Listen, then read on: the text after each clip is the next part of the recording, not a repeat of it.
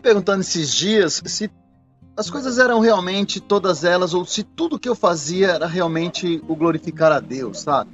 Se todas as coisas que eu de fato produzia no meu dia a dia, elas repercutiam na glorificação ao Senhor. Comecei a, a, a pensar mais sobre o meu levantar, o meu tomar o café da manhã, sabe? Sobre o meu ir ao trabalho, voltar do trabalho ou estar no trabalho.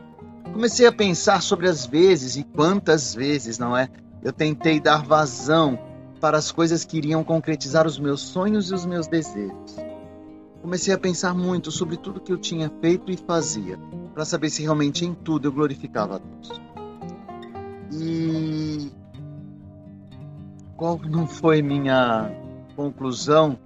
De que não nem tudo que eu faço glorifica ao Senhor, nem tudo que eu produzo glorifica e adora ao Senhor, nem tudo que eu realmente produzo na minha vida traz adoração e sensação de que em Deus eu encontro toda, toda a, a, a, a certeza, a provisão e os meus sonhos. Comecei a perceber que em tudo que tenho feito, em muitas áreas, a minha vida se afasta de Deus. Buscando na palavra do Senhor algo parecido com isso, vi que Paulo escreveu uma carta para uma igreja que tinha na sua vivência práticas anormais, práticas até aberrantes, bizarras perto daquilo que Deus projetava para a nossa vida.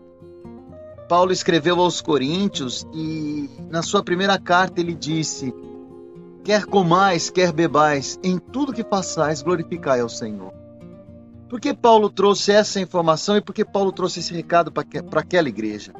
Porque ele percebeu que aqueles irmãos precisavam mudar de vida. Eles precisavam ter agora uma vida com um comprometimento maior na verdadeira adoração. E olha que interessante. Ali era o recado de Paulo para uma igreja que fica em Corinto ou ficava naquela cidade. Mas Deus tinha um projeto e um propósito maior naquela carta. Era escrever para a vida de um homem que no ano de 2020 vive na cidade de Mogi das Cruzes e congrega numa comunidade da nossa região. Um homem que mora em Suzano, um homem que diz que quer adorar a Deus todos os dias, mas quase todos os dias acaba frustrando os planos do céu. Deus tinha o propósito de falar na minha vida para que eu de verdade passasse a, quer seja comendo, quer viesse a ser bebendo, eu viesse a adorar o Senhor. Obrigado, Pai.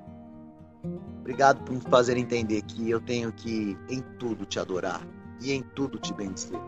E em qualquer coisa que eu vier a fazer, que glorifique o teu nome. Me perdoa, Senhor, pelas vezes em que errei, pelas vezes em que murmurei, pelas vezes em que te maltratei. Me perdoa, Pai, pelas vezes em que falei mal da tua palavra ou contra a tua palavra andei. Me perdoa.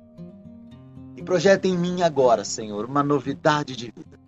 Um querer ser diferente. Um glorificar agora em cada ato, em cada sorriso, em cada olhar. Que venha agora um novo nascimento. Um renascimento em Cristo. Quer comais, quer bebais, quer façais qualquer coisa. Em tudo, glorificai ao Senhor.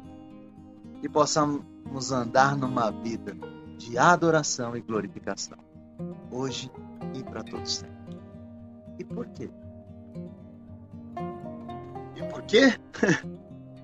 Porque Ele é bom o tempo todo e o tempo todo. Deus é bom. Amém.